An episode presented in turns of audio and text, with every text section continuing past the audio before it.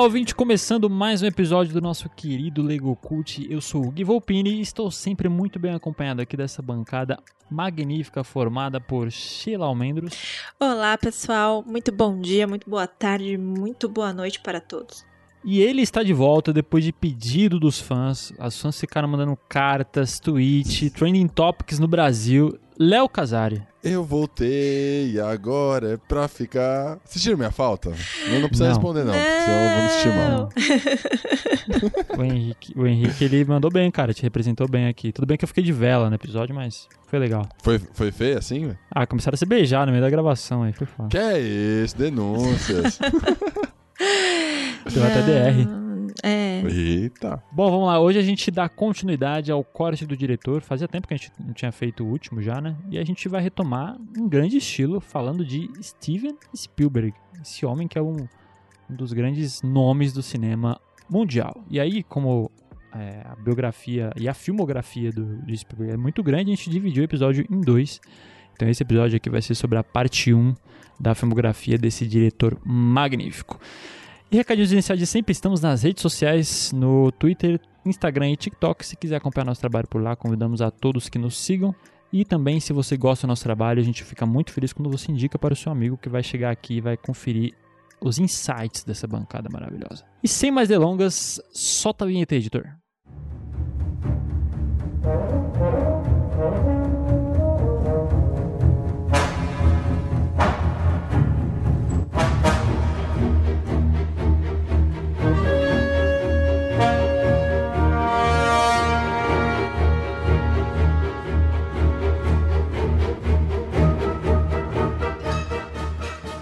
Ah, Steven Alan Spielberg.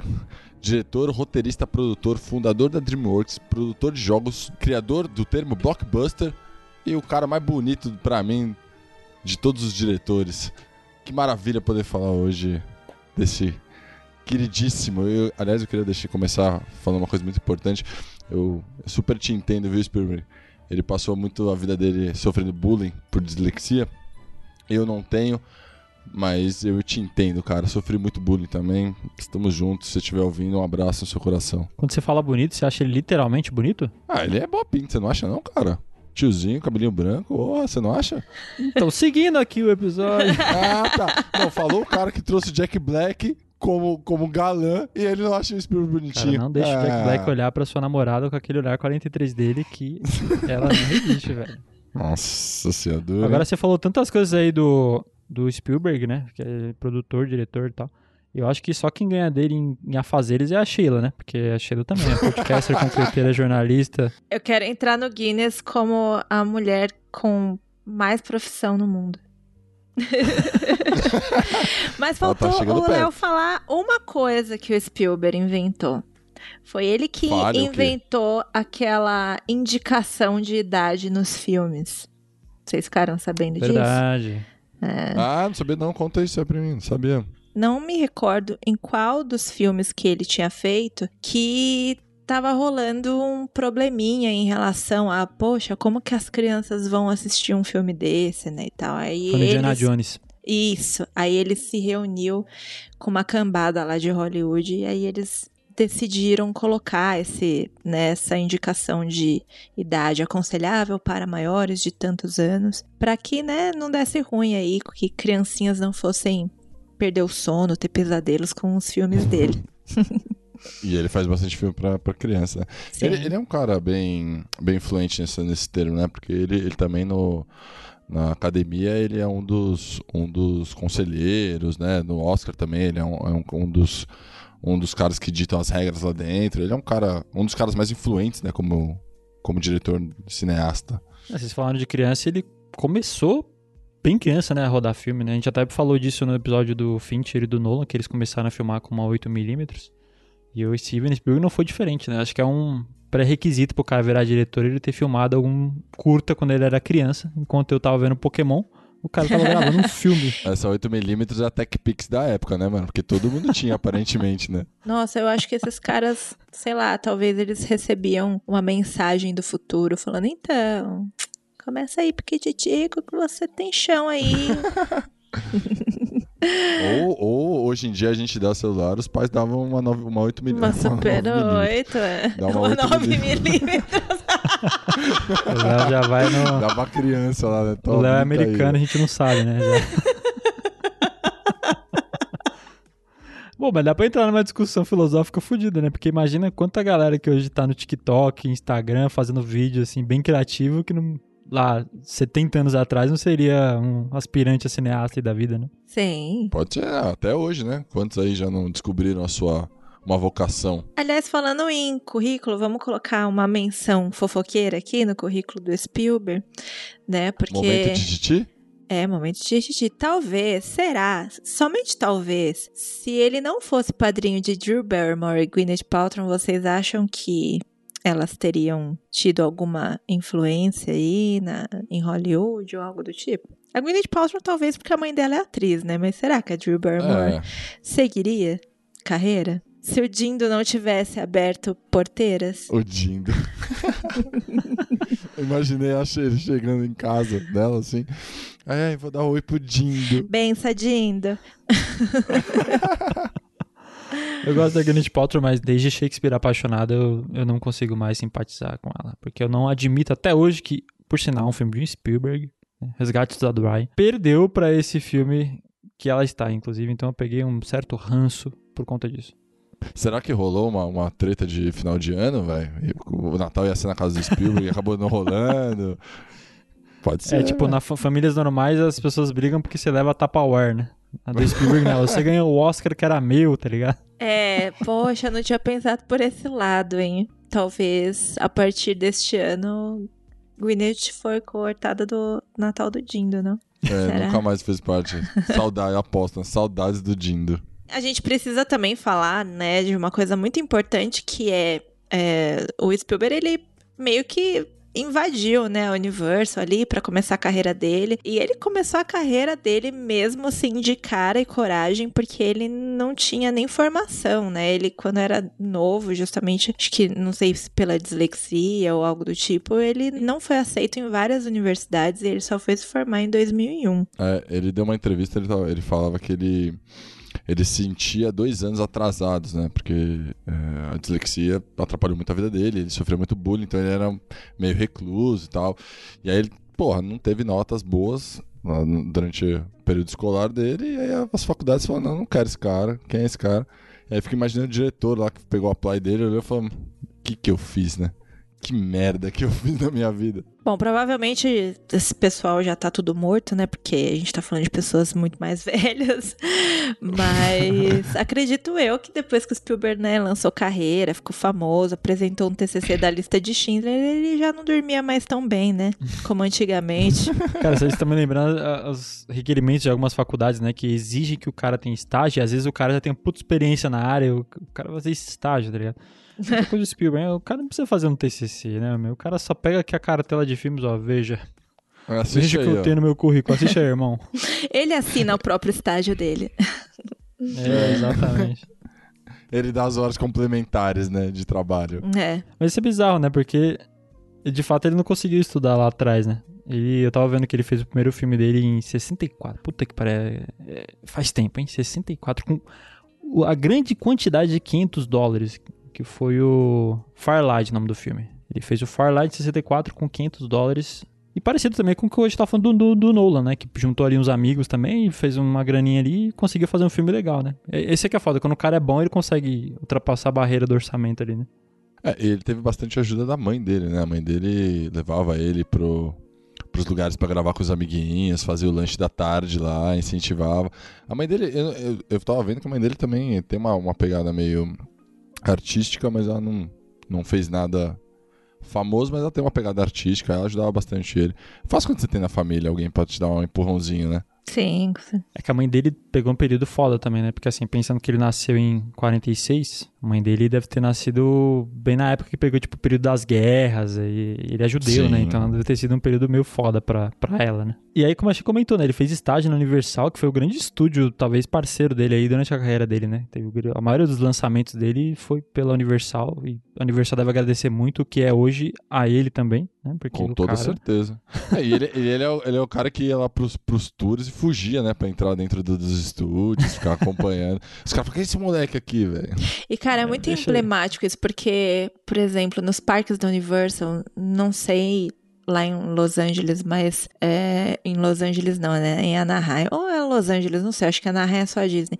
Enfim, é, em Orlando, nos estúdios da Universal, tipo, tem várias coisas do Spielberg. Tipo, tem várias atrações inspiradas. Inclusive, o ET é, um, é uma das atrações, acho que foi uma das primeiras atrações da Universal. E é, tipo, fantástico, sabe? E já disseram pelo menos enquanto a gente tava lá na fila e tal, a gente ouviu dizer que é uma atração que não podem desmontar. Ela é vitalícia, assim, tipo. E eu acho Nossa, que é legal. uma grande homenagem a ele, né? Tinha uma atração do tubarão lá em Orlando, é, agora só tem no Parque da Califórnia, mas mesmo que eles desmontaram né, a atração do tubarão, eles deixaram o tubarão pendurado lá, você pode tirar foto com a cabeça dentro da boca dele e tudo mais. Da o hora. parque é praticamente uma grande homenagem ao Spielberg. É, o Spielberg é considerado um dos, maior, um dos 100 maiores influentes, né? Da, da- a gente tava comentando sobre isso antes. Se eu não me engano, ele tem a maior, a maior número de filmes dos 100 melhores filmes considerados de Hollywood. O cara, mano, o cara lançou o, o termo blockbuster, né? Não é um qualquer, né? Com tubarão, inclusive, né? Sim, Tubarão foi o primeiro blockbuster dele. É, até fazer tubarão ele chegou. É é engraçado, né? Porque às vezes a gente vê o cara estourar, aí você fala, pô, o cara estourou no primeiro filme, né? Já vi é, textos assim. E não, cara, quando você olha pra trás de Tubarão, teve muita coisa. Ele fez vários episódios de série, ele fez vários filmes que, assim, foi até difícil achar. Eu tentei achar pra assistir hoje em dia, mesmo no, no, no, no streaming que tem tudo, é difícil achar, né? O glori- glorioso Torrent. é difícil achar. né? Denúncia, den- eu não sei, para fins de investigação, eu não faço Não parte falei que é difícil lista. achar, não falei que eu uso o torrent. E aí, é, até que ele chega e faz tubarão, né? Mas o filme anterior, o, fi- o primeiro filme que ele fez pra TV, que chama Duel, o Encurralado, tá no Telecine. Não sei se vocês conseguiram assistir, é um filme muito antigo. Eu, eu até me surpreendi depois que o elenco todo já morreu, infelizmente. Falei, caralho, eu vi um É o filme último bastião do filme. Eu vi um filme póstumo, tá ligado? que a ideia do filme é muito parecida. Ele tem uma similaridade com o Tubarão, que é de você não, não ver o motorista, porque qual que é a ideia do filme, né? É uma perseguição, ele se passa na estrada. Então é. Você não vê o motorista que tá perseguindo, que tá num caminhão e tal. É um filme de baixo orçamento, mas você já vê que a direção dele é muito boa, ele cria suspense muito bem, né? E aí depois desse filme o cara já vem com o tubarão com dois pés no peito, né? Tipo assim, tá aqui meu cartão de visita, né? E trouxe pro Tubarão essa ideia inicial do filme anterior, né? De manter aí o suspense, não mostrando o, o real protagonista da história, né? Sim. Oh, mas você sabe que o Tubarão tem uma, tem uma história engraçada, né? Foi o primeiro filme dele de, te- de- de cinema, né? Porque ele- antes os filmes dele era mais pra TV, né? Eles lançavam na TV e não no cinema. E aí esse era o primeiro filme dele, ele foi lá e falou, ah, eu banco, né? Nervosão, falou, eu consigo. E aí ele decidiu fazer em alto mar e não em tanque, né? De, pra gravar. E aí foi o primeiro problema dele, que ele descobriu que a, o sal na água estraga a mecânica do tubarão. E aí começou a dar muito pau no, no, no, no animatronic. E aí ele falou, puta, fudeu, e agora o que eu faço? Aí ele teve essa sacada de, né, tipo, botar ele mais em câmera pra não mostrar e tal. Vou aparecer só 10 minutinhos. Essa é a minha solução. Essa bosta aqui toda cheia de sal. Mas Esse o- o- mar aqui. O engraçado é que o Spielberg ele não foi o primeiro diretor, né, do do Tubarão, foi um cara chamado Dick Richards. E esse cara teve uma ideia super biruta de colocar o tubarão aparecendo como uma baleia. E aí a galera falou: não, vai, corta, corta, demite Deixa esse cara quieto. aí. Aí o Spielberg foi lá, assumiu a direção. Aí, lendo, né, o roteiro e tudo mais, ele falou que ele, lendo o roteiro, ele começou a torcer muito pro tubarão, porque os personagens da história eram tudo um bando de idiota. Não com essas palavras, né? Porque o o Spielberg, ele tem muito mais educação que eu, mas Acho que ele quis dizer isso. Ele deve ter falado, ah, as pessoas são muito medíocres. Esses humanos. Essa eu acho que é uma marca registrada dele de. Ele, ele desenvolve muito bem personagem, né? Porque tem, tem blockbuster que ele acaba sendo. O fim dele ser o espetáculo, né? Você pega aí é, vários recentes. É, o próprio Mega Tubarão, por exemplo, que teve há um tempo atrás com o Jason Statham. Até o Ryan Wilson, que faz o Dwight, tá nele também. Terrível, gente, o por sinal. objetivo... então, o objetivo do filme é ação, né? Os personagens são descartáveis, porque eles estão ali pra cada um morrer. E Spielberg não, né? Ele, ele faz um blockbuster, só que ele desenvolve os personagens muito bem. né? O, o principal ali tem aquele problema com a água. Aí ele coloca um pescador que é meio malvadão pra fazer um contraponto. Enfim, eu, acho que ele é uma, ma- é uma marca registrada dele, assim. Por isso que eu gosto muito dos filmes dele, assim. Ele pega... Ele mistura, né? Um personagem... Um desenvolvimento de personagem legal com um blockbuster e... Pô, fica uma mistura perfeita, né? Ele, ele trabalha os arcos, né? Isso é, isso é legal nele, porque o que você falou é verdade. Esses filmes são feitos pra morrer, né? Personagem pra morrer. Ah, com o personagem tem que certeza. morrer de algum jeito mais escroto possível pro porra do tubarão.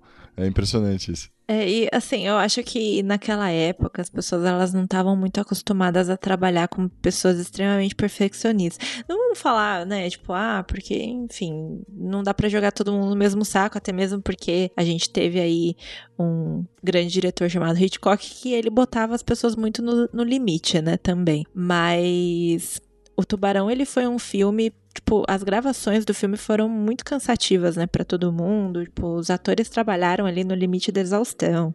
O orçamento foi mega estourado, né? O ator principal tinha problemas com álcool.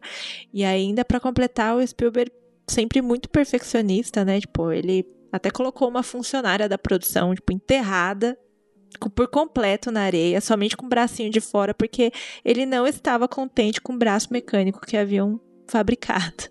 Ele achava que estava muito superficial, artificial. E vamos lá enterrar a querida ali, o bracinho dela tá bem melhor. Vou fazer a milanesa da atriz aqui. Aí volta aquela história: qual é o limite da arte? Qual é a porra do limite da arte? Imagina a menina vendo o script do dia, né? Você vai ficar enterrada ali. Tranquilo. Mas como eu vou respirar? Não se preocupe, a gente vai botar dois canudinhos no seu nariz. E aí você respira mais pessoa- devagar. Esse é um detalhe que a gente não pensou, querida. É Bem pensado.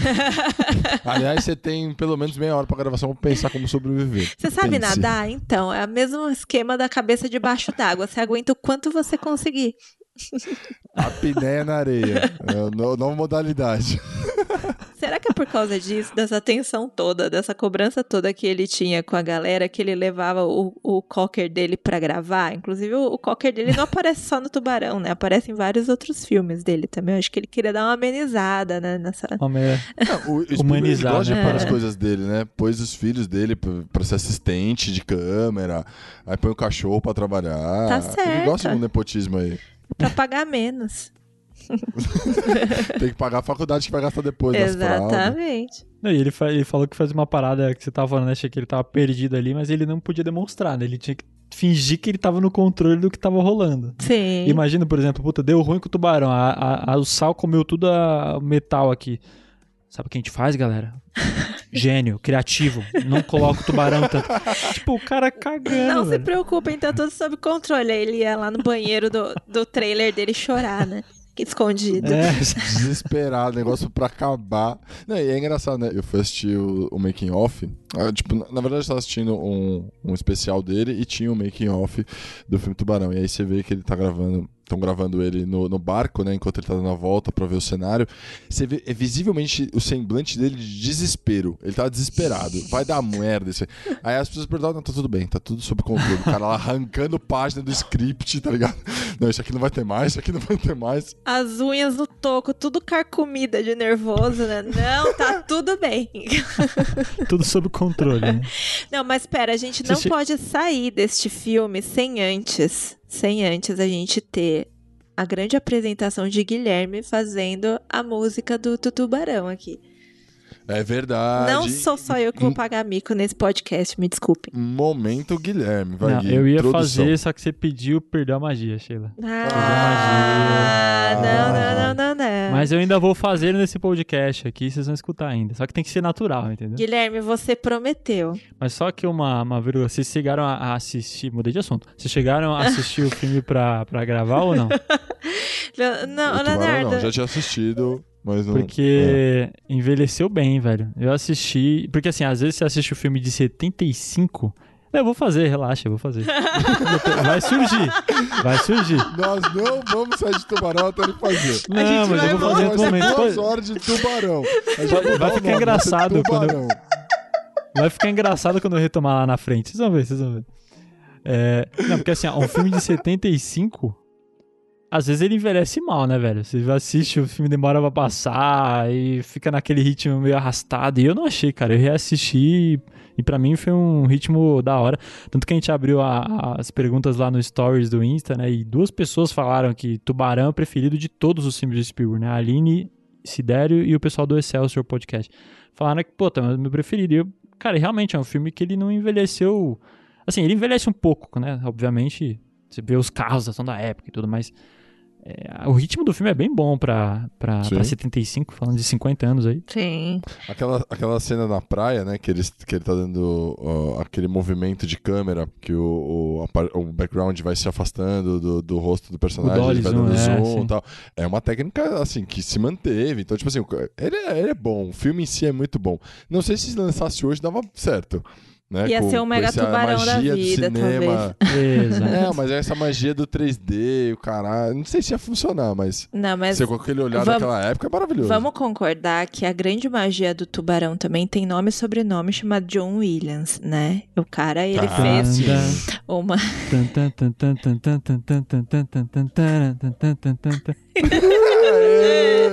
Falei que ia fazer, tem teu timing. Tem teu timing. É que eu ia puxar esse momento depois, né, da sua grande performance pra falar sobre isso, mas vamos voltar. Depois dessa O Júnior ia ilustre, colocar a vírgula até desistiu. depois dessa ilustre apresentação de Guilherme, né, a gente tem que falar que o John Williams ganhou, né, melhor trilha sonora no Oscar por Tubarão e ele estava tocando, ele estava regendo a orquestra da cerimônia e ele teve que abandonar lá a galera, fazer um- uma rapidinha ali no, no palco pra ir buscar o prêmio dele, né? Imagina o cara, segura minha batuta aí, irmão, que eu vou pegar meu Oscar ali. Então, tá aí uma coisa que eu fico me perguntando, porque assim, eu fico vendo essas regências e aí eu fico pensando, cara, se o cara lá que tá regendo sair fora, o que acontece? A galera começa a tocar outra música, vai tocar Fixio do Coldplay. Eu fiquei, mano, eu, de verdade, fiquei muito imaginando a galera perdida. Agora o que a gente faz? Que a gente vai não tá treinado isso, eu não sei o que fazer, ele não tá mexendo as mãos. Ou então ele vai buscar o Oscar com as mãozinhas pra cima, né? Cara, mas a trilha sonora desse filme, assim, se um dia a gente fizer um episódio sobre trilhas sonoras instrumentais, eu acho que eu trago ele pela importância que tem no filme, né? Porque ele substitui, né? Ele, eu, obviamente, não podia aparecer o tubarão, porque vocês falaram. É, correu toda a bagaça lá, não dava pra usar.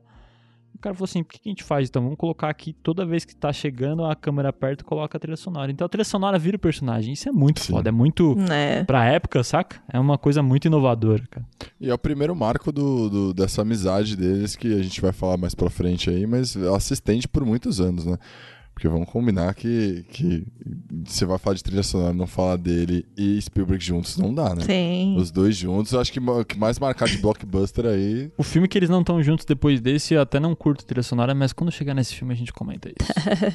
Bom, uma última, Denúncias. uma última fofoquinha sobre o Tubarão. O George Lucas e o Spielberg, eles são grandes amigos desde sempre, né? E eu tava lendo que o George Lucas, ele foi junto com Spielberg para conhecer lá a, a oficina que tava construindo, né, os, os robozinhos lá do, do tubarão que depois o Sal comeu. e aí eles foram fazer uma brincadeira com o George Lucas, ele colocou a cabeça dentro da boca do tubarão e o Spielberg fechou o tubarão com a cabeça do George Lucas lá. Mas aí eles não estavam conseguindo mais abrir o negócio. Tipo, o, o- o controlezinho não tava mais funcionando. Aí o, o George Lucas ficou um tempão preso lá. E os caras que construíram o negócio saíram correndo com medo do Spielberg brigar com eles porque tinha quebrado o negócio. e o George Lucas ficou lá, presão. E a galera. Ou seja, já tava avisado que o, que, o, que o animatronic ia vir com um problema e ele manteve o animatronic. Exatamente, foi por pura teimosia.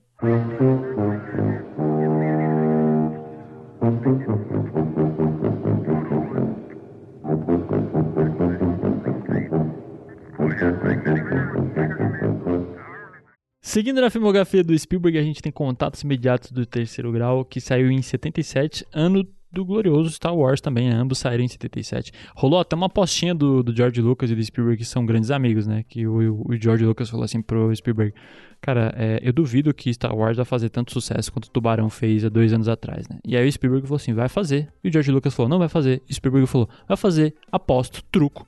E aí os dois apostaram 2,5% do orçamento do filme se ia fazer sucesso ou não. Quem será que ganhou? Não precisa nem perguntar, né? Star Wars, como o Léo falou, é a vírgula na história do cinema, né? Então. Mas Contatos Imediatos é um bom filme. Eu, assim, ele envelheceu um pouquinho mal já, mas é um filme legalzinho de se ver. E era uma época que tava bem alta, né? Fazer filme de espaço sideral, ETs, caralho. É, e o, o engraçado é que, mais uma vez, né, o Spielberg aí passando um pouco por cima, sem querer, das pessoas, né? O roteiro original desse filme foi escrito por um outro cara, né? E o Spielberg ele mudou tanto o roteiro, mas tanto, que o cara acabou tirando o nome dele, né? Do, do projeto e, e o, por não ter ninguém assinando o negócio, o Spielberg acabou assinando por ele, né? Até mesmo porque o, várias mudanças de roteiro implicava no Spielberg incluindo uma experiência pessoal dele que ele teve na infância, né? Que é, ele se lembra de um momento em que os pais dele colocaram a família toda num carro e eles dirigiram por um tempo, por alguns quilômetros, e foram até um campo aberto onde tinha tipo muitas pessoas ali para fazer a mesma coisa que eles, que era para assistir uma chuva de meteoros. E Caramba. é, isso ficou muito marcado para ele e, e ele acabou introduzindo meio que flashes dessas lembranças, né, dessa experiência no roteiro do Contatos Imediatos. O Spielberg faz muito isso, né? A gente vai falar de vários filmes aqui dele.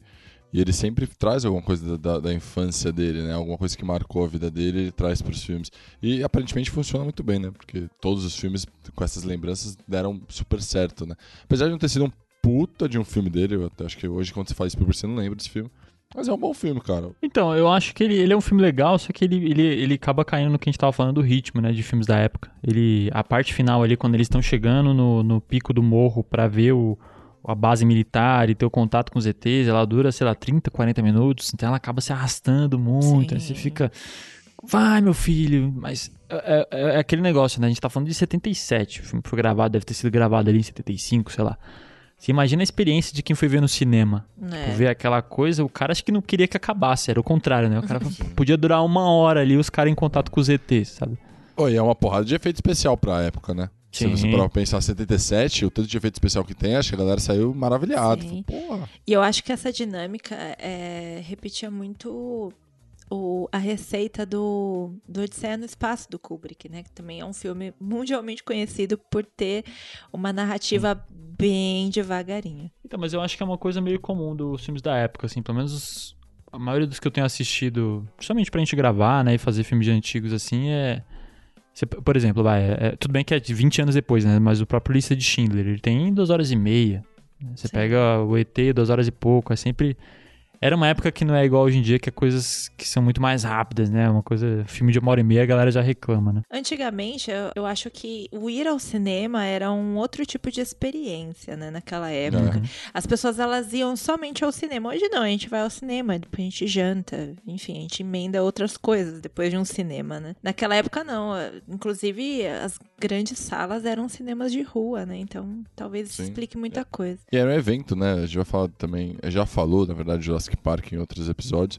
é, que a premiere dele, cara, dava voltas em quarteirões, porque, tipo assim, era um puto evento. Isso a gente tá falando em 90 e alguma coisa, imagina 77. É, é- era outra pegada você assistir, era outro entretenimento do que é hoje, né? né? Bom, esse filme também teve uma assinatura excelentíssima de John Williams, né? Ele foi chamado também pra gravar a trilha sonora desse filme, marcando aí mais uma parceria com o Spielberg. E dessa vez eles fizeram meio que diferente. E, e o Spielberg acabou usando essa receita em outros filmes também, né? Que ele primeiro pediu pro John Williams gravar a música sem ver o filme. E depois o Spielberg pegou a música já pronta e editou o filme de acordo com a música do John Williams. E a moral do John Williams, né? Que homem, né, gente? O cara conseguir fazer isso, pelo amor de Deus, né? Pois é. Tem que ter muita moral, né? Eu acho que a coisa mais marcante desse filme é isso, né? A trilha sonora. Aquelas cinco notas ali, né? Você vê que eu tô sonoplasta hoje, né? Não precisa de edição hoje que eu tô fazendo Eu sons quero, aqui. eu quero todos os filmes da sonoplastia do Guilherme nesse episódio. Não, mas é muito clássico. né? A gente vai lançar um álbum no Spotify somente com as performances de Guilherme. É, e da Sheila também, a Sheila também cantou, não vamos esquecer disso. Oh, agora, agora o clássico Lego Cult, sabe quem poderia ter feito participação nesse filme, mas não fez? Ah, Robert De Niro. é. Chuto ele. Poderia ser, mas não foi. Sempre Também, ele, cara. também. Sempre ele. Também, poderia ser, mas não foi, não. Mas eu estou falando de Mary Streep, cara. Mary Streep chegou a fazer o, o teste, mas tadinha não rolou, velho. Quem E que ela era? Pra ser a mulher do, do principal? Sim, e ela não, não, não passou, mas eh, reconheceram ela porque ela fez um comercial de café, aparentemente. E aí, em poucos segundos, ela fez várias expressões de, de emoções, né, tal. E aí ela foi fazer o teste lá, mas ela não, não passou. Poderíamos ter tido Mary Streep nesse filme. Ia ser Eu achei- fantástico. eu acho- falando de mulher do cara, cara, isso é uma coisa engraçada desse filme, porque o personagem principal, né, que é o, o Richard Dreyfuss, ele simplesmente caga pra família dele. Ele tá tendo a experiência ali com os ETzinhos, ele deixa a família dele e vai lá ser abduzido e foda-se, o roteiro cagou pra família inteira. Vocês que lutem, família. Ah, mas olha aí, você acabou de encontrar ETs, velho. Caguei também pra família. Esqueci família. Ah, Adeus, é, família. Leonardo? Deixa a Larissa escutar isso aí. Família inteira, né? Mentira, Lara, te amo. Ó, você tava falando do Richard Dreyfuss. Sabe que ele não foi o primeiro, né? A ser chamado pro papel, né? Passaram uma porrada de nome antes no lugar dele. É, ofereceram pro Dustin Hoffman, Al Robert Pacino, Niro. Jack Nicholson. N- Não, não. Eu queria muito pra poder falar, tava muito vontade. Mas não, o Robert De Niro tava ocupado fazendo Pô, o outras Alpatino ia ser da hora ele dando aqueles piti dele com ZT, já pensou? Cara, It's not personal. Jack Nicholson, se fosse ele, você teria chegar na Terra, né? Falar, não, não, não, não, não, não, bora, bora, vaza, vaza, Esse cara vaza. é psicopata. sai Ele fora, ia sai sair correndo com um machado atrás dos ETs.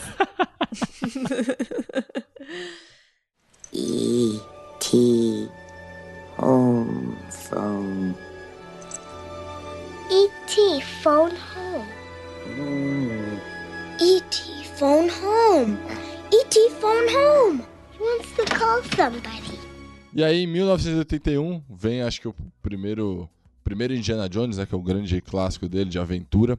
A gente não vai falar dele porque a gente decidiu que ele cabe muito bem no Saga, então como ele tem uma, uma boa história pra gente contar, a gente em breve vai lançar o Saga do Indiana Jones, então a gente vai pular Indiana Jones e Arca Perdida. Os fãs de Indiana Jones, vocês me perdoem, nos perdoem, mas vai ficar pro próximo. É tipo João Kleber aqui, né? Para, para, para. Para, para, para, para. Até mesmo porque a gente tá falando, né, de uma parceria de dois amigos, então merece muito mais do que cinco minutos, né? É, inclusive lá no nosso Stories, o Bruce, Bruce, Bruce Victor e o Bruno comentaram que é o filme favorito deles do Indiana Jones, né? Resta saber qual, qual dos quatro. Em 1982, tivemos a estreia de um dos filmes mais marcantes da infância de muita gente, incluindo euzinha, o ET. Né? Apesar de eu. Eu ainda não era nascida, tá, pessoal? Apesar de vocês acharem o contrário, faltava um ano pra eu nascer ainda, tá? Mas o ET Será? teve. Leonardo, ao respeito. É. Bom, na, naquela época, o lançamento do ET foi um grande marco e ainda comprovou que o Spielberg ele realmente nasceu para dirigir crianças, né? Ele colocou ali a, a, a filhadinha do tio, né? Drew Barrymore, pra gravar ali, pra ser uma fofinha no filme, apesar de ter tomado uns gritinhos do Dindo, né? Quando tava gravando, errava os Do seus Dindo. textos. Depois ele descobriu que a bichinha tava morrendo de febre, né? E acabou ficando com a consciência pesada. Mas enfim, vocês tiveram uma grande experiência com ET como eu, meninos? Olha, é clássico, né? Clássico de infância também. Eu reassisti pro podcast, envelheceu super bem, filme super divertido, passa voando as duas horas, você nem vê. A cena do ET vestido de mulher eu ri alto quando eles abrem É a, muito bom. Muito, né, velho? eles abrem a porta do armário, tá o ET de peruca loira. Puta, né? Genial. É, pra mim é um, é um filme, é um comfort movie clássico, assim. Ele aquece seu coração, assim. É, é genial, cara. Envelheceu super bem. E, e eu- é muito legal essa- os, os efeitos práticos, né? Porque hoje em dia talvez fosse tudo CGI, mete efeito. Fica até complicado pro ator interagir, né? Com uma parada verde ali, né? Ele não, Sim. era um anão e ou uma criança que era dentro do, do- da fantasia do ET, né? E isso que deixou o filme fantástico, né? Vamos combinar. Se foi anão, foi ideia do Jorge Lucas, tenho certeza. Porque ele usou o mesmo anão que fez o R2D2 lá sofrendo na. na- Jorge Lucas é o cara que mais poeira. empregou anão na história do cinema. né? Bom, existem duas histórias, né, de como o Spielberg inspirou aí, se inspirou pra fazer o ET, né? A primeira é que ele recebeu um roteiro de um filme de terror bem meia boca aí chamado Watch the Skies, e enquanto ele gravava Contatos Imediatos lá, e no fim desse filme um extraterrestre era deixado na Terra. E aí ele pensou, não, olha, tá aí, o que que a gente pode fazer com esse ET esquecido, né? Seria tipo uma continuação? É, mas assim, a outra história que contam é que ele se inspirou no próprio Contatos Imediatos, né, pra, pra fazer o roteiro do ET. Eu, sei lá, prefiro a primeira versão aí do, do filme ruinzinho de terror. Já pensou? Tipo, você cata um filme de terror bem meia boca e transforma uma continuação na sua cabeça e faz Sim. um filme que crianças amam. Eu acho que o ET ele é um filme pra crianças, adolescentes e adultos, né? Sim. Porque assim, você consegue, em qualquer faixa etária ali, você consegue acompanhar. E é legal isso dos filmes do Spielberg exatamente por isso, porque você não precisa ter a faixa etária, sei lá, você não precisa ser criança pra assistir o filme e gostar. O ET você assiste depois de velho, eu acho maravilhoso, cara. Ele dá, ele dá um, um- um tom de emoção, né? É, é muito legal como o Spielberg brinca com isso, né? É. Que era uma parada que, que nem você falou, poderia ter sido séria, um, abre aspas, terror, e se transforma aí num negócio tão bonitinho, aquela, é, aquela cena deles voando. Ah, É. cara, aquece é os um corações. dos frames mais famosos do cinema, né? Sim. Dele passando na Sim. lua, né? Lua no fundo e tudo. Aliás, esse- essa cena também foi uma das que o Spielberg ele encaixou a edição com a música do John Williams já pronta, assim, porque e ficou fantástico, né? Vamos combinar. Sim. Mas essa coisa de Pera aí, sonoplastia da música, Guilherme. Não, essa aí eu vou ficar devendo. Eu só faço sons é, que tem até três notas. Nossa, Pablo, qual é a música? É o Pablo, é. Mas assim, o- Léo tava falando sobre essa questão de terror, né? Eles tiveram um baita problema pra para conseguir marcas que se linkassem ao filme, né? Naquela época eles já estavam introduzindo patrocínios mostrados durante a história, né? E eles foram até atrás da M&M's, porque eles queriam colocar um personagem com a camiseta, né, da, M&M's, e eles não quiseram, tipo, eles acharam que seria meio bizarro, sabe? Tipo, colocar crianças e ETs no, no mesmo enredo e eles não queriam estar associados a essa pseudo, entre aspas, bizarrice, né? E aí eles Um acabaram. ano depois de lançamento, esse cara nunca mais trabalhou no marketing. Pois é. né? O cara que renegou, nunca mais trabalhou no marketing. Aí eles meteram um chocolate lá, eu nem lembro o nome, eu acho que é- não era Hershey's, era outro, stickers, sei lá. As crianças apareciam comendo esse chocolate e aí pagou pela M&M's. Ah, Esse negócio de camisa é muito engraçado. É, eu, eu, particularmente, não sei quando foi inventado os easter eggs, mas tem um easter eggs desse, nesse filme que é a camiseta do Yoda, que é do filme lançado dois anos antes, né? Do, do, do George Lucas, que é do Star Wars. Tem um garotinho com a camisa do Yoda, sem a descrição a camisa do Yoda, e é um easter egg aí dos amigos. que a gente, eu, pelo menos, não sabia, fui pesquisar e descobri, depois você vê. Spielberg inventou blockbuster e inventou o easter egg. Né? É. É, E depois tem os ETs também, né? Num congresso de Star Wars. Tinha, Verdade. aí na Ameaça. Fantasma, é verdade. Que eles falam, é um congresso e aí eles estão lá com os três com a mãozinha pra cima, mó bizarro. né? Mas é a cara do, do ET. Ou pra mim, nesse filme, ele, ele carimba o estilo dele de misturar o fantástico com o cotidiano ali, né? Porque ele podia fazer uma parada tipo Independence Day, né? Um negócio mundial. É. Os ETs estão aqui pra acabar com o mundo. Mas não, ele faz um ET que foi na periferia de uma cidadezinha encontrar um menininho. Poderia acontecer com qualquer um de nós ali. Lá você tá na sua casa ali em Emelino Matarazzo e você encontra um ETzinho no quintal da sua casa. e Ermelino Pode Matarazzo. acontecer. Melino mata. Pode acontecer. Acontece nas melhores famílias. É, ali em Poá, na região de Poá. Foi o primeiro bairro que me veio na cabeça. Varginha, foi gente. Temos Varginha. Por favor, não se esqueçam de é Varginha. verdade, Varginha. Busquem conhecimento. Imagina esse crossover, ET Bilu e ET. Minha casa, meu lar, busque conhecimento. Oh, mas o, o legal dessa história de cotidiano é como até o Spielberg ele narra muito honestamente isso, né? Porque já que ele tava tratando de uma história com crianças e um ET baixinho, né, do tamanho de uma criança, ele teve a preocupação de fazer todas as filmagens ali naquela altura, né, mesmo das crianças para que a gente tivesse a perspectiva delas e do ET, né? Então, é, eu achei que isso transformou o filme ainda mais, sei lá, numa coisa humanizada, uma coisa mais. Não, e se você para pensar, tem uma parada dos americanos com o ET, né? Eles, eles- tem uma cultura deles de gostarem muito disso, né? Só que eu não sei, aí momento leigo, não tem- eu não lembro de um filme que você simpatiza com o ET no caso. Ah, né? Sinais, Porque até então, o ET né? era os caras. é, o quê? a cena dos sinais. Acho que é uma das raras cenas que aparece o ET no filme Sinais. Cara, meu Deus, até hoje. Eu assisto 90 vezes, eu fico me arrepiando inteira. com aquela muito filme é creepy, né? Muito. Super bem-vindos. Não, mas isso é engraçado. eh, Particularmente eu não lembro de ter. E aí, esse é o primeiro que eu vejo que ele fez você simpatizar, né? Porque o ET é tipo um garotinho, que nem o, o- o do personagem do filme. E meio que você simpatiza na amizade dos dois, né? É bonitinho isso. Não, e além do ângulo que vocês comentaram pra simpatizar, eu- uma coisa que eu achei genial que ele fez foi ter filmado em ordem cronológica, né, o filme. Porque aí na cena final, de fato, os atores tiveram ali o contato com o ETzinho, então eles criaram esse vínculo emocional ali. Tudo bem que o, o Henry Thomas, ele era tão fantástico fazendo cena de choro que não precisava, né, mas é, fizeram em ordem cronológica, pra cair no final do filme realmente foi gravado por último aquela cena, ou uma das últimas cenas ali que seja, Pra criar esse vínculo ali, porque criança nessa época, 8, 9, 10, 7, não sei qual era a idade deles ali, mas você não tem ainda noção de realidade tão bem, né? Tudo É. pra você ali é uma coisa meio, Sim. né, realidade e ficção tá meio se misturando ainda. Eu achei genial isso, assim, porra, realmente. É, e eu acho que também houve a preocupação de criar o personagem do ET, a figura do ET, de uma forma menos assustadora, né? Tipo, você pode ver, ele tem olhão, ele tem bração, ele tem um corpo Verdade. pequeno, mas ele não é tão assustador, né? Aí eles foram Sim. lá, cataram a, a cara do, do- de um pug, do Albert Einstein, de mais um poeta que eu não lembro o nome, o Léo vai trazer pra Carl mim. Sandburg. Isso, esse cara. Ele misturou a cara desses três, né? Dessas três figuras e criou o ET. Então, era, seria humanamente impossível. Aí, MMs, olha o vacilo, cara. Ele já tava com tudo pronto na manga, entende? Não era pra assustar crianças. O cara nunca mais trabalhou com Mark, certeza. Bom, mas agora falando sério, depois vocês dão uma olhada nesse poeta, esse Carl Sandburg.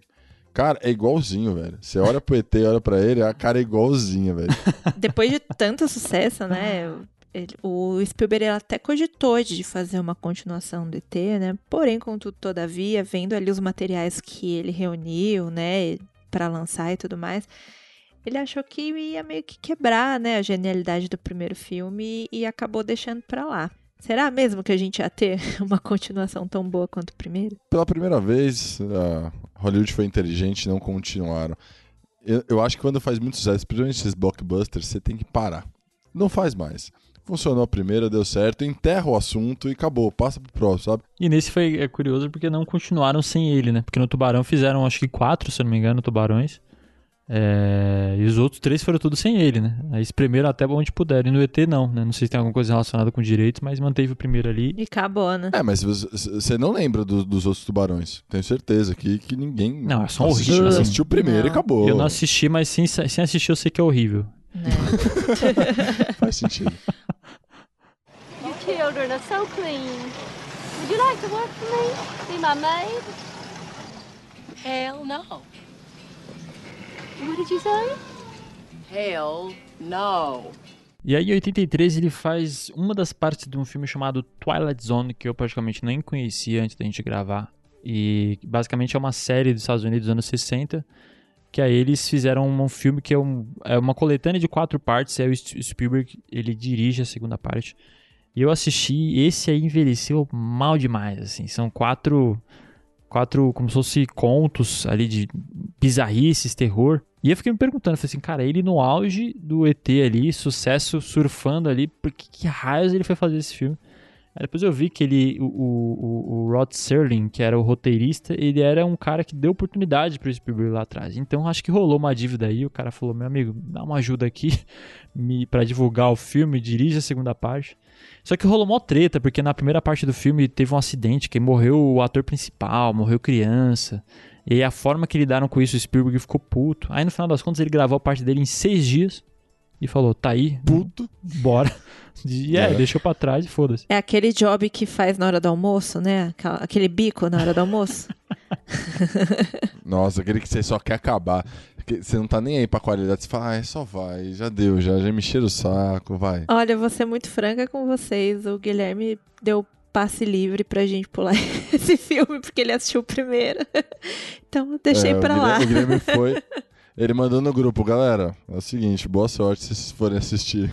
Nossa, isso foi duro pra mim, pra eu assistir, hein, galera. Nossa senhora. A única coisa boa desse filme é o comecinho que tem Midnight Special do Creedence, que eu acho essa música muito boa. E ele começa o filme com essa música. Eu já comecei falando, nossa, vai ser da hora. E aí foi aí que o barraco desabou.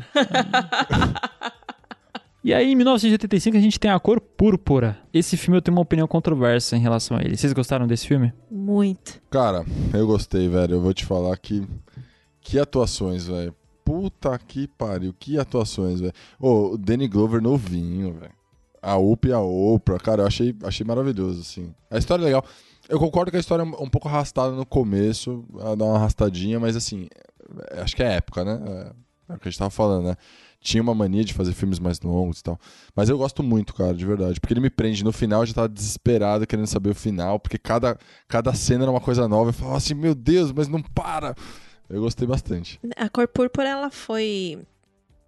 Eu acho que, sei lá, acho que ela tinha muito da assinatura do Quincy Jones, né? Que no final das contas assinou somente a trilha sonora, né, pro filme. Aí ele chamou o Spielberg pra dirigir. Só que o, o Spielberg, ele não tava muito à vontade, ele não se sentia um cara adequado, né? Porque ele era um homem branco pra contar uma história de pessoas negras, né? Então, ele ficou meio assim, aí o Quincy Jones falou assim, então, você precisou ser um extraterrestre pra dirigir o ET? Não, né? Então é a mesma coisa, cara. Só segue o barco aí, você vai fazer lindamente e confia no teu taco, bora lá. E aí ele aceitou, Faz sentido, faz sentido. E é o primeiro filme mais sério dele, né? né? Tipo assim, Sim. tudo bem, teve, teve o Tubarão, Saiu da né? Mas caixinha, ele, né?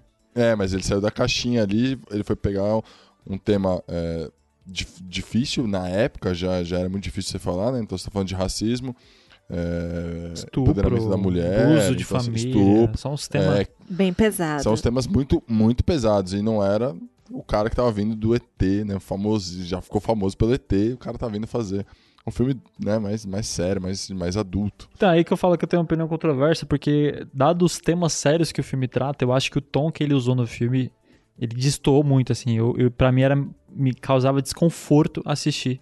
Porque era uma, uma trilha sonora que tinha vários tons ali que, que lembravam uma flauta, né? E aí aquele tom meio amarelado das cores, e aí o jeito da Up falar. é, ah, o meu pai me estuprava quando eu era criança, sabe? E eu ficava, caralho, é um tema tão pesado pra ele falar com essa leveza que eu achei que, putz, não, não, não, não casou assim o filme com o tom dele, sabe?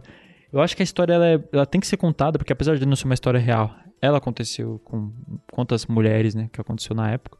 E as atuações, pra mim, são. é, eu concordo com vocês, é o ponto forte do filme. Assim, a, Oprah tá sensacional ali. A Opie também, o Danny Glover. Mas o tom do filme em si, quando eu acabei o filme, assim. Acho que foi um bom filme pra ele amadurecer, sabe? E depois chegar na lista de Schindler com aquela obra-prima. Mas eu não, não curti muito o tom, não. Eu acho que era exatamente essa a missão, sabe? Desse tipo de narrativa. Criar essa estranheza, esse desconforto. Porque, no final das contas, se você pegar pra raciocinar depois de assistir, né, esse filme, ele mostra que as pessoas naquela época conviviam com uma bizarrice dessa, como se fosse algo comum, né? Como se fosse até, sei lá, tradicional, né, acontecer e contada assim de uma forma muito hipócrita, né? Porque as pessoas ali que tipo, praticavam o racismo, o cara que estuprava a filha, eles iam pra igreja, sabe? Tipo, tinha toda aquela coisa de ser todo mundo certinho, ah, porque não pode, porque não sei o que lá, mas estava todo mundo fazendo um monte de coisas muito bizarras, né? Hoje eu acho que, inclusive, a gente assistindo esse filme, a gente já teve a oportunidade de mudar muito o nosso pensamento, de desconstruir diversas coisas que, né, nossa sociedade trouxe aí pra gente de forma muito bizarra também. É, é justamente essa missão, sabe? Tipo, deixar a gente mal em ver como que isso era tão normalizado antigamente. Sim, e, e é uma história muito louca, né? Porque é, não só tudo isso- que você falou, Che, tem aquela coisa da assim, a, a mulher dentro de casa, você vê a evolução do personagem, é, ela, pô, tem, tem uma cena que eu acho emblemática desse filme, que eu acho maravilhosa, que é ela tá conversando com a, a outra mulher dele, né, que vem pra casa dele pra se cuidar, e aí ela tá falando, cara, você é linda, dá- sorria, né, e ela, tipo, com, com vergonha de sorrir porque ela tem vergonha dos dentes dela, porque o marido falava que ela era feia, Sim. que os dentes dela eram feios e tal. E aí ela começa a sorrir, aí você vê, tipo, que ela começa a ganhar vida, sabe? Desabrocha, né? É. É, é uma puta história bonita. Por isso que eu falei, eu acho que ele se enrola um pouquinho no começo, ele arrasta, mas assim, as cenas desse filme e o que ele mostra no final é maravilhoso e ele me ganhou nisso, sabe? Uhum. Eu achei muito foda. Pô, eu tenho muitas fofocas sobre esse filme pra contar. Não sei se vocês querem saber. Tititi, tititi, tititi, vamos de tititi. Tá, vamos lá. Bom, a Oprah e a Whoopi Goldberg, elas estavam começando suas carreiras nesse filme, né? E a Oprah em si, ela era muito queridinha do Quincy Jones. E aí o, o, o Quincy Jones e o Spielberg, eles, eles até tiveram, tipo, meio que um desentendimento, porque o Quincy Jones queria saber por que, que a Oprah tinha pouquíssimas falas, sabe? Ele queria que a Sofia aparecesse mais e tudo mais. Tanto é que o Spielberg ele pediu pra Oprah fazer uma improvisação ali em uma das suas falas durante uma cena de um jantar que inclusive a- o próprio personagem da da Whoopi, né, tipo, também meio que sai do casulo ali, né? E a, a Oprah tinha essa missão, né, de de dar uma improvisada e tudo mais, e é uma cena fantástica dela, né? O, o Spielberg falava pra ela assim, tipo, é, como, haja como se você estivesse sentindo de fato o que a sua personagem estava sentindo durante os episódios anteriores que aconteceu com ela, né? E aí ela arrasou, foi fantástica e tal. Eles pararam de gravar, a, a Whoopi foi lá, levantou, deu um abraço na Oprah e falou assim: Ah, agora ela se tornou uma atriz de verdade. E a Oprah, muito puta da vida, pegou e falou: Você está falando o quê? Você tá começando agora também? Esse é seu primeiro filme também, tá doida? Se manca, garota. Ah, isso, isso me lembrou o, o Avery falando pro Smith, né, no, no Maluco do Pedaço. Agora você se tornou um ator. Tem umas paradas dessa no, no- em Hollywood aí, né? né? Eu acho que isso acendeu a fofoca de que elas tinham uma baita rincha nos bastidores. Agora vamos lá, sabe quem poderia ter feito esse filme e não fez? Robert De Niro. Não, porque não cabia. Mas a Tina Turner, cara, a Tina Turner poderia ter se chamado pra fazer o, o papel da Shun Gaver. Shun Gaver, que era uma cantora, né? Maravilhosa, E né, era, por sinal. era a outra mulher do, do Danny Glover, que eu esqueci o personagem agora. E ela poderia ter se chamado, mas ela recusou, falou que não queria. Aí falaram, ah, é, então tá bom. Aí a Margaret Avery pegou o papel pra cantar lá e diga-se de passagem que voz Maravilhosa. maravilhosa. Sim. Uma curiosidade aleatória, o Harpo, na verdade, ele é Oprah ao contrário, né? Se você for ver. Se escreve. Sério? Assim, Nossa. assim, curiosidade aleatória, né? Tipo, como que. Qual que é o nome desse personagem? Vamos dar colocar Harpo aqui, que é Oprah ao contrário, que é o nome da produtora dela e tudo. Que Gente. aleatório. E no filme, se eu não me engano, a personagem dela, que é a Sophie, casa com ele, não é? Casa, casa Hum. com ele, É exato, verdade. Casa com ele, é Bate verdade, nele. isso mesmo. oh, aliás, uma das cenas mais engraçadas desse filme é essa treta deles, que ele fala assim, você é homem. Aí ele dá um tapa nela lá, e ele fala assim, ah, filha da puta. Soca ele, velho. A, a Oprah nesse filme ela manda muito bem, né? Aquela Manda. cena dela no carro com a mulher branca que, que zoa ela pra caramba. Ela, Aliás, o- ali. a- uma das primeiras indicações, se não me engano, foi a primeira indicação pra uma mulher preta pro Oscar, não? Sim, dela e da? Whoopi Goldberg. é. É, foi a primeira indicação, foi o marco aí para pro cinema começar a valorizar outras culturas e raças, né, meus amigos? Porque a gente sabe que o Oscar tem um ele tem um estigma aí, né, de ser um pouco racista. O Oscar nem tanto, mas o Golden Globes. Bom, vendo como o Spielberg ele gosta de facilitar muito a vida dele, né? E aproveitar ao máximo o que ele puder colocar dentro dos filmes que ele produz, que ele dirige. É, o Spielberg ele não participou da gravação do parto da Sally, né? Que é o, o personagem da Whoopi Goldberg. Porque ele estava presente no parto do próprio filho. Né? Só que, né, olha só como esse homem é. Ele gravou o áudio do nascimento do filho dele pra usar na cena do parto da série. O nome disso é Orcaholic. Com certeza. tipo, a mulher dele lá, mano, dando, dando a luz, falou: Para com esse negócio, desgraçado. Para de trabalhar. Desliga isso, pelo amor de Deus, Steve. Steve, querido. Imagina, Sheila, você mulher, imagina você tá lá no seu momento, tendo seu primeiro filho, e aí tá o Henrique gravando ou jogando. Você ia querer matar o Henrique. Eu dou um tapão no negócio pra voar longe. Dizem que as mulheres, quando estão em trabalho de parto, né, ficam um pouco nervosonas, então essa é a hora, né, de você usar a sua liberdade poética pra fazer algo do tipo. Gastar o réu primário. Exatamente.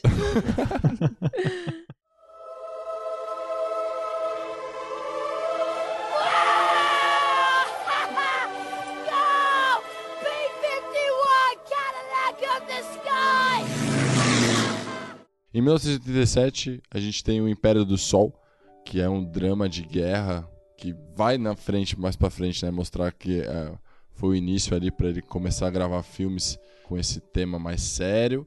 E a gente tem o nosso querido Christian Bale como iniciando aí no, no cinema. Vocês assistiram esse filme, cara? Eu demorei um tempinho pra entender que a criança era o Christian Bale, vou ser sincero pra vocês. Ah, como assim? É um Christian Bale miniatura ali, velho, não Nossa, mudou cara, nada. não reconheci, velho, de verdade.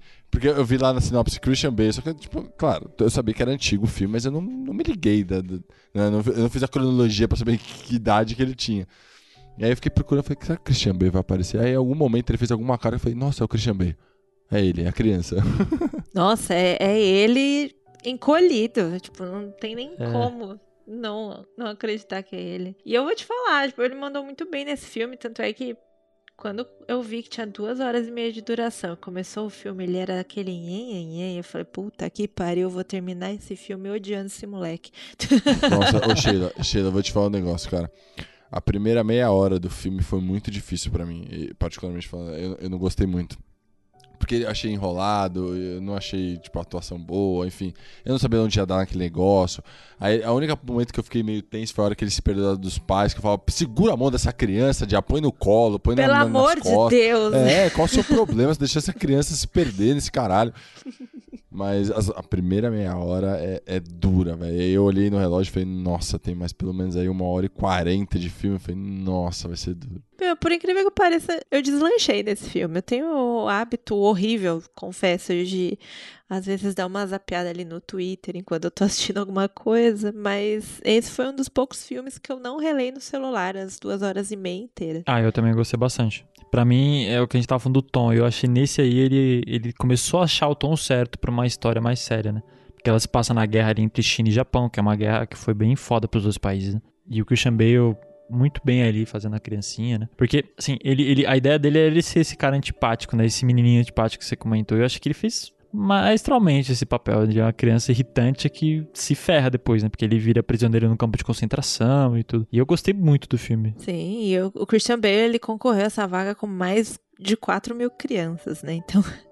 E ele não Nossa era a Senhora. primeira escolha do Spielberg, né? Ele, o Spielberg não estava muito confiante nele, mas foi o marido de uma das atrizes ali do casting que indicou o, o Bale e aí o Spielberg acabou topando colocá-lo no, no filme. Lançou o Batman pro mundo, é isso que você tá falando. Exatamente. Eu sabe o que é engraçado, né? A gente tava falando. Porque a história se passa na, na China, na, na guerra eh, China-Japão. E você sabe que pra, pra eles gravarem lá foi mó treta, né? Porque o, o Spielberg tentou várias vezes pedir pra entrar, porque assim, vocês como sabem que a China é, é muito fechada com a cultura de fora, então eles têm várias coisas que eles não permitem e tal. Então eles estavam tentando gravar lá e, cara, eles não queriam deixar de jeito nenhum. Eles tiveram que assistir os filmes do, do Spielberg porque eles não conheciam o Spielberg, não sabiam quem era Spielberg. Eles tiveram que assistir os filmes dele pra ver se permitia que ele viesse gravar o filme na China. Então, assim, levou, tipo, muito tempo eles conseguirem aprovação pra eles irem gravar, saca? E, tipo, é bizarro isso, né, cara? Eu imagino relações públicas lá na China falando. Mano, que, que perigo que esse cara oferece? Ele fez um filme de ET fofo. Exatamente. E o cara mostra o ET e falou assim, ah, irmão, é esse cara que você quer bloquear, né, mano? Porra, bicho. Não tem nem O cabimento. problema é se o cara olhar e falar, ah, ele faz uns filmes ruins pra cacete, aí deixa aí, ninguém vai nem lembrar desse filme depois de um tempo, vai lá. Mas rola isso, né? Só não estendendo muito, mas na China os caras eles gostam muito mais de filme local do que filme estrangeiro lá. Qualquer filme que faz muita bilheteria chega lá, ele vai bem, mas não tanto quanto os locais, assim. É muito curioso essa cultura cul- interna deles. A né? cultura deles é muito forte, né? Até porque é muita coisa travada lá, né? É tipo a Rússia, né? Que a Rússia tem as suas próprias redes sociais, essas paradas dele. Eles são meio avulsos do mundo, assim. E o curioso, cara, eu gostei muito desse filme. Eu vi que ele foi um dos que menos deu bilheteria, assim, pro Spielberg. Não foi tão bem na época, né? Eu vi algumas críticas de que ele tentou dar um tom mais. é, um tom emotivo que talvez o, o, o próprio Christian Bale não conseguia segurar. E uma coisa eu concordo, ele- o, o, Christian Bale não era o Elliot de, de ET, né? Então o Christian Bale ele não tem, ele não é carismático, ele tem uma cara meio de Nem um pouco. de ser mais. Tanto que hoje em dia eu acho que ele tem uma cara meio de berez, assim. Ele, ele parece aquele cara que não é tão amigável, assim, né? É, mas, putz, eu, eu acho, eu discordo no seguinte sentido. Pra mim, o Spielberg não tentou fazer ele carismático, tentou fazer ele um menininho mimado. E eu achei que ele fez muito bem, sabe? Menininho mimado se fudendo, né? Num, num campo de concentração, vamos colocar assim. Eu vou te falar, né? Eu tava falando que a primeira hora foi bem difícil pra mim, eu não tinha gostado muito, mas tem algumas coisas que são bem interessantes, né? Por exemplo, aquela cena dele voltando pra casa, depois ele se perder da- da- dos parentes lá, dos pais. Ele volta pra casa e aí ele começa a comer os últimos enlatados, aí tem o- Uhum. os, os, sei lá, serviçais, os escravos, sei lá como eles eram naquela época. Eu acho muito louco, porque eles estão roubando, aí ele vai lá falar assim, é, onde está minha mãe, né? Tipo, conversar com eles, aí a, a mulher vai lá e dá um tapa na cara dele, tipo, ah, moleque mimado do caralho. Ela se vingou ali, né? É, Nossa, eu, eu, eu dei uma risadinha por dentro essa hora, eu confesso. eu também. Porque no começo do filme, o moleque é muito babaca. Ele tá com o porra do avião lá, ele ataca o avião, o avião quebra, ele manda as, as pessoas pegar os- o resto do avião, Ah, aí ele então rouba uma- os negócios. Que ele quer comer biscoito à noite, aí a, a moça que trabalha É. lá fala: Então, a sua mãe não, não gosta que você come biscoito. Ah, mas eu sou seu chefe, eu sei lá o que ele É. fala. Tipo, quem manda nessa porra sou eu. Só. É mais ou menos assim que ele Mó fala. cuzão. Aí a hora que ele deu o tapa, eu dei, eu dei aquele sorrisinho de canto de boca. É, É, otário. trouxa, trouxa. oh, mas o Império, o Império do Sol ele recebeu seis indicações pro Oscar e não levou nenhum, cara. Aliás, eu ia falar isso no, no, no ET e acabei esquecendo. É, é bizarro, né? Porque assim, a, a gente teve já de blockbusters o Tubarão, o ET, teve indicações e nada dele ganhar. Porque a gente vai descobrir Nada. que, tipo assim, demorou um tempo pro Spielberg conseguir ganhar de diretor ou até de filme, né? De- Levou um tempinho aí. Se os jovens de hoje achavam que Leonardo DiCaprio era o mais injustiçado do Oscar, Spielberg começou primeiro essa campanha do De injustiçado. 70 até 90 foi duro pra ele, viu, a vida? Foi, foi. Ele talvez seja um dos caras que mais teve indicação pro Oscar, né? Não, nem, nem ganhar, né? Mas indicação, porra, todo o filme dele era é, algumas indicações ali, né? Até hoje, né? Eu acho que se você coloca num filme dirigido por Steven Spielberg, tipo, é meio que automático, sabe? Tipo, não tem mais a, a pré-requisito. Spielberg passa, mas você não assistiu o filme? Passa, passa que vai. Vai, vai chegar nas Passa finais que lá. vai. Vai, vai, pode ir. Imagina as pessoas em 88 ali, porque ele emendou dois sérios seguidos, né? O Cor Púrpura 85 e o Pera do Sol 87. Então o pessoal 88, gente, cadê o Spielberg? Nunca mais vai fazer É. filme É. blockbuster de infantil, né? Porque ele tava na pegada ali e emendou dois filmes seguidos pesados, né? É. E assim, mas querendo ou não, ele continuou aí nessa missão de dirigir crianças, né? Mas pegando um tom diferente ali, né? Pra vocês terem uma ideia, tipo, tem uma cena muito icônica do Império do Sol que é quando o personagem do Christian Bale ele tá no, no terraço ali, né, de onde ele tá aprisionado, para assistir o, o bombardeio dos aviões japoneses ali no, no- na região que ele tá. E aí o moleque fica encantado, né? Ele, nossa, ele dá gargalhadas assistindo aquilo, porque ele é apaixonado por aviões. E aquela cena, ela podia ser gravada num único take, porque não dava pra ficar, né, colocando os aviões pra funcionar o tempo todo, grava, corta, vamos subir avião, desce avião. Então, o Spielberg falou é o ele. Nolan, né? Que gosta de ficar levantando os aviões e descendo. Levanta, desce, Exatamente, levanta, ó, tem pouca gasolina, vamos economizar, e é isso aí, Tá tem caro, que ser né? uma só. Vai, Bale, você tem que ser muito feliz nessa hora. E, tipo, o moleque tava muito assustado, porque querendo ou não, a gente tá falando de uma criança no meio de um- uma barulheira de um monte de aviões voando, né, em cima da cabeça dele, mas ele tinha que demonstrar felicidade. E aí, assim, o Steven Spielberg ficou meio frustrado, né, com isso, porque o garoto não conseguiu, né, cumprir a missão ali, mas ele teve que fazer um corte, né, um Ctrl C, Ctrl V ali da carinha do menino super feliz enquanto os aviões voavam numa outra cena. então assim, imagina o tato que o cara tem que ter, né, porque tipo, tá querendo matar o moleque e jogar ele do terraço porque não deu certo, mas não, calma, vamos lá. Ele botou, ele botou uma TVzinha, o ET passando, tá ligado? Aí viu a cara dele e falou: grava, grava, grava, grava. É, E de novo trazendo essa questão de uma história um pouco menor, né, ali dentro de um, de um contexto. Ele não trouxe a batalha da China contra o Japão, guerras, cara, não. A história de um menino que ficou num campo de concentração. Ele sempre traz histórias ali menores, né? Eu gosto É muito desse tom. dele. É. Exatamente. Eu lembro que quando eu fui fazer o meu TCC, tipo, eu lembrei muito dessas situações, porque um TCC nada mais é que você vai contar uma micro história, né, tipo, dentro de uma grandiosa história. Então, você tem que analisar demais um- uma história micro, né, dentro de, um, de algo macro. E enquanto eu fazia meu TCC, eu ficava lembrando dessas situações, sabe? De filmes que pegam uma história grande, sei lá, Segunda Guerra Mundial, vamos colocar assim. E aí os caras pegam, sei lá, ele conheceu, o diretor do filme conheceu um cara que foi entregar uma carta pro tio dele no meio de uma guerra pra avisar não sei o quê. Né? E, enfim, Sim. tipo, uma microzinha história no meio de uma grandiosidade que fudeu o mundo inteiro, praticamente.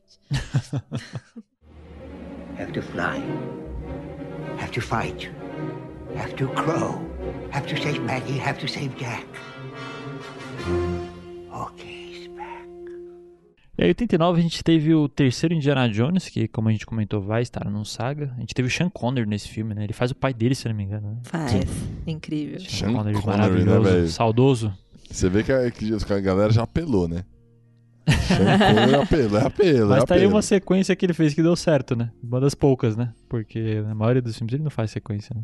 E aí ele retoma os- as pegadas de blockbuster até que em 91 ele revisita um clássico da literatura que é Peter Pan.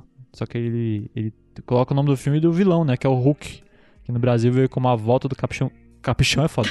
A Volta... pode deixar isso aí, editor. A Volta... Tá vendo? A Amy Blunt grava uma vez e fala que vai ter de almoço eu tô aqui falando capichão. É a vida.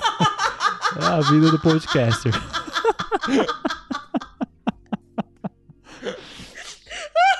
Ai, gente. Ô, tá é- eu acho que essa foi melhor que o, o, resga- o soldado do resgate, velho. É, essa vai das pérolas. Capichão. E aí ele, ele dá uma releitura pra esse clássico, dando o nome do filme de Hulk, a volta do Capitão Gancho, de 91, que é o ano que eu nasci, inclusive. Eu só tenho cara de velho, eu não sou tão velho assim. Esses assistiram, gente? Cara, eu assisti há muito tempo e Robbie Williams, né, cara? Que delícia, né? Saudade de Sim. Robbie Williams. Ó, é- aí mais uma vez, né? Pô, Tindo, me arranja um emprego. Aí foi lá, Gwyneth Paltrow entrou no elenco. É verdade, né? Ela é a.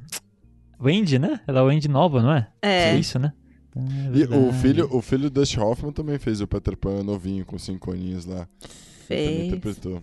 Carrie. Fisher, certeza que participou minimamente do Hulk a pedido de George Lucas. Isso eu tenho certeza. Eu tô tirando da cartola essa informação, tá? Mas eu tenho certeza que foi isso que aconteceu. Eu aumento, mas não invento. Jamais. Ok. Não, mas esse filme, ele realmente. Ele, ele tem muita cara de peça, né? Ele poderia ser uma peça tranquilamente, pelo que eu vi, ele realmente foi uma peça adaptada ali. E, putz, assim, é. Ele talvez seja mais infantil de fato, assim, do Spielberg, né? Sim, com Que certeza. ele tem uma pegada muito infantil. Parece. Lembra do TV Globinho? Tipo. Acho que é o, prime é o primeiro filme que ele faz pra um público específico, não infantil, né? Porque os outros filmes dele não é pra público infantil, é pra todas as idades. Esse é o primeiro, né? E você vê como é a, a versatilidade do Spielberg, né? Tipo, ele foi passando por tudo, né? Acho que ele foi se desafiando o tempo todo, né? Então você foi de ET, Tubarão, Cor Púrpura. Tipo, ele vai se desafiando, né? ele vai passando por esses temas, né? Ele é um cara versátil, né? E Sim. eu acho muito interessante esse tipo de profissional que do cinema que ele não encascalha ali só com um tema, sabe? Ele não é monotema. O cara ele passeia por infinitos temas ali e ele faz lindamente tudo que ele toca. É impressionante. Sim, ele, ele, dá uma, ele deu uma entrevista e ele fala, ele fala assim, eu não tenho problema com temas, porque uma coisa que sempre muito criticaram ele foi que ele fazia blockbusters infantis. Aí ele começou a ir para outros filmes e ele falou assim, meu problema não é se ele é infantil, se não é, ou se ele, eu quero que ele seja um blockbuster ou não. Eu faço filme pelo que eu acredito, né? E se eu tenho uma história boa. Se eu tiver, eu vou fazer independente do tema, tal. E, é super legal essa entrevista dele, porque tipo assim, o, o entrevistador faz uma provocação para ele, né? Que fala que os pares e os, e os críticos metem o pau nele porque ele só faz filme blockbuster pra, pra vender e ele não tá nem aí porque não é arte o que ele faz, é, é só produção. E ele, ele dá uma cutucada e fala, tá, o que, que é arte? Porque meus filmes repercutem, né? Eu, eu, eu deixo minha assinatura lá, né? O que, o que, é arte pra você? É super legal. Se eu não me engano, é nos 60 minutos. É aquele. É, puta, eu não vou lembrar agora em inglês. Mas é 60 minutos em inglês, mas tem, tem um- mais um pouquinho, né? mais um nome, enfim. É, é interessante, depois procurem. É muito bom tudo que ele fala ali, porque ele, ele passa por todos os temas dos filmes e é, é legal o jeito que ele mostra que, tipo assim, ele faz arte, aí as pessoas não aceitam porque ele é famoso. Tipo, ele funcionou, saca? Sim. É um puta recalque do caralho.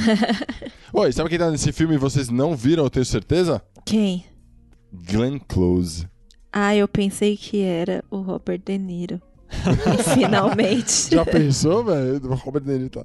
Não, a Glenn Close, ela fez um pirata, cara. Ah, é verdade, né? Ela é, é um pirata homem e, cara, de verdade, eu tive que pesquisar porque eu não, não sabia. Como assim, pirata homem? Porque ela tá de barba e tal, tipo assim, ela faz um pirata homem. Ah, mas ter uma caracterização na Glenn Sim, Close. exato. Que figuração, cara, essa, hein? E Eu, bom, eu, eu preciso. Eu preciso me. Eu preciso retirar uma fofoca que eu tirei da cartola aqui, viu? A Carrie Fisher. Agora eu tenho certeza que ela não estava nesse filme a pedidos de George Lucas, porque ela é a roteirista dele, então tá tudo explicado. Ah, Ah, mas ela foi indicada pra ser roteirista. pode ser, pode ser. Mas eu tava vendo isso, é muito doido, né? Porque tem uma. Tem uns caras que são como se fossem os, os editores ali de, de roteiro, né? Que melhoram roteiro. Eu esqueci o nome técnico disso que usam lá em Hollywood, mas são os caras que são consultados pra melhorar roteiros. Eles a Carrie Fisher falhas, tem- né? Eles É, eles melhoram. falhas, por, exemplo, o Aaron. Sorkin, que é um cara famoso por isso. Né? Às vezes você tem um roteiro, você fala, irmão, dá uma lida, o que, que você mudaria, o que, que você ajustaria, e aí ele vai e, e mexe no roteiro e fala, ó, aqui você poderia fazer diferente, tal, tal. E a Carrie Fisher fez muito isso, eu não sabia disso. Tem vários filmes que tem a assinatura dela. Sério? procurem aí. É, ela Não fazia sabia. isso, eu me surpreendi também. Eu falei, cara, eu não sabia disso. Ela tem vários filmes que ela tem, que ela revisou o roteiro. Cara, agora pensa, tipo, pra ela devia ser muito mão na roda fazer isso, porque ela nasceu no meio do cinema, né? Ela é filha de ninguém mais, ninguém menos que Debbie Reynolds, que, Sim. pra quem não conhece, foi a que fez o Cantando na Chuva. Ela era uma das protagonistas. Já é meio E- passo dado ali, né? É, ela, meu, imagina, uma mãe maravilhosa dessa, né? Ela devia ter, sei lá, crescido nos estúdios, ela viu de perto todo mundo trabalhando num roteiro, numa produção, numa direção, numa atuação, então não tinha como dar errado, né? E só pra fazer, é, trazer a informação correta ao nosso ouvinte aqui, o que eu tava comentando chama-se Script Doctors. São os caras que fazem aquela, Hum. é, aquele upgrade no seu, seu roteiro. Então, Carrie Fisher, Aaron Sorkin, Tarantino e vários outros que são menos conhecidos aí que fazem isso, né? De pegar o roteiro e dar um tapa. E aí, em 1993, a gente tem a obra-prima, na minha opinião, um dos melhores, se não o melhor filme é, dirigido por este nosso queridíssimo Spielberg, que é a lista Jurassic de Schindler. Park. Ah, tá. que Aí, sim, falou. aí, olha, um- uma, uma falta de respeito com ele. Que isso, cara. Jurassic Park é um marco. Não é um marco, é uma vírgula na história, diga-se de passagem, mas, cara, a lista de Schindler pra mim é um puta de um filme, velho. A gente já falou sobre ele, a gente tem um episódio inteiramente sobre ele, então a gente não vai adentrar aqui. Aliás, ouçam o, episódio que tá muito bom. E o Jurassic Park é a mesma coisa, né? É, a gente tem um episódio dedicado a ele, mas assim, que ano, né? A gente até falou isso no do Schindler, né? Sim. 93 foi um Uhum. ano abençoado pra aquele homem, né? Porque olha. Foi uma sequência, né? Pra gravar um, ele fez um acordo pra gravar o outro, enfim. Foi uma, pra ele foi um puta momento na carreira. Sim, em 88 estavam perguntando cadê Spielberg e seus blockbusters? Calma, gente, ele só está se preparando para chegar arrebentando em 93. Só fazendo o jabá interno aí, a lista de Schindler é episódio 26 e Jurassic Park, a gente analisa toda a saga com o pseudo-paleontólogo mais famoso do Brasil, está no episódio 7. Fiquem a dica aí. Eu só queria dizer que finalmente ele ganha como melhor diretor. Aleluia, né? Depois de muito penar, muito se matar nas suas obras, fingir que tava tudo certo quando tava tudo errado, ele finalmente ganhou o Oscar merecidamente. né? Merecido, né? Ganhou um Oscar and fez um TCC, né? Exatamente, entregou o TCC pros caras. É, o Schindler é o filme que ganhou os Oscars que os outros não ganharam anteriormente, né? Também Sim. levou tudo pra casa. Foi o regresso tudo, né? do do Léo. É. Foi o. Foi o E Jurassic Spielberg. Park também na parte mais técnica também levou, né? E que esse filme é sensacional, né? Também foi uma das vírgulas do cinema aí. De novo ele tendo pau com, com animatronic, e com chuva. Sim. O cara, ele é ousado, né? Só que aí ele já tinha moral, né? Pra desmandar e mandar. né? É, Ah, mas aí ele não precisava nem fingir que ele sabia o que tava fazendo, porque mesmo se ele não soubesse, as pessoas iam falar, não, ele sabe o que ele tá fazendo. É, ele relaxa, podia dar uns confia." berros que tava Confia tudo certo. Aliás, ele, ele deu os berros, a gente fala sobre isso no episódio, né? ele deu os berros pra fingir qual que era o, o, o, o som do- dos, dos dinossauros. A gente até comenta sobre isso, né? Que ele, ele instituiu como um som de dinossauro bilhões de anos depois, né? Ele falou, é assim que funciona o som. E ele dá os berros lá para as pessoas ficarem com medo. Eu acho muito engraçado isso. Porque se ele começa a berrar atrás de mim... Eu, falo, "Mano, para, eu acho velho." tão incrível o fato de ele ter a- a- uma noção, né, de, sei lá, estética. Tipo, ah, dinossauros tinham penas, mas eu não vou botar um T-Rex de penas laranjas, que vai ficar muito esquisito disso. As pessoas vão rir, né? É, quem vai ter medo de um galinhão correndo? Apareceu o bichinho do Up lá, o, o, o colorido que parece um avestruz. colorido. Verdade.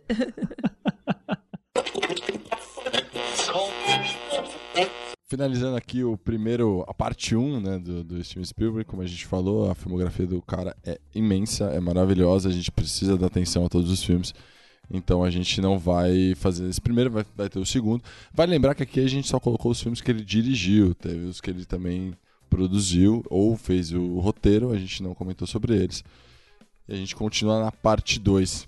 Lembrando dos recados iniciais do Guilherme, a gente está em todas as redes sociais, como Leigo Cult Podcast, tanto no TikTok, Instagram e no Twitter. E se você quiser fazer um contato mais eh, analógico ou fazer um contato profissional, leiocult.gmail.com. Senhores, eu me despeço de vocês. Um beijo para todos, até semana que vem. Valeu, pessoal. Até a próxima. Valeu, galera. Até semana que vem. Abraço.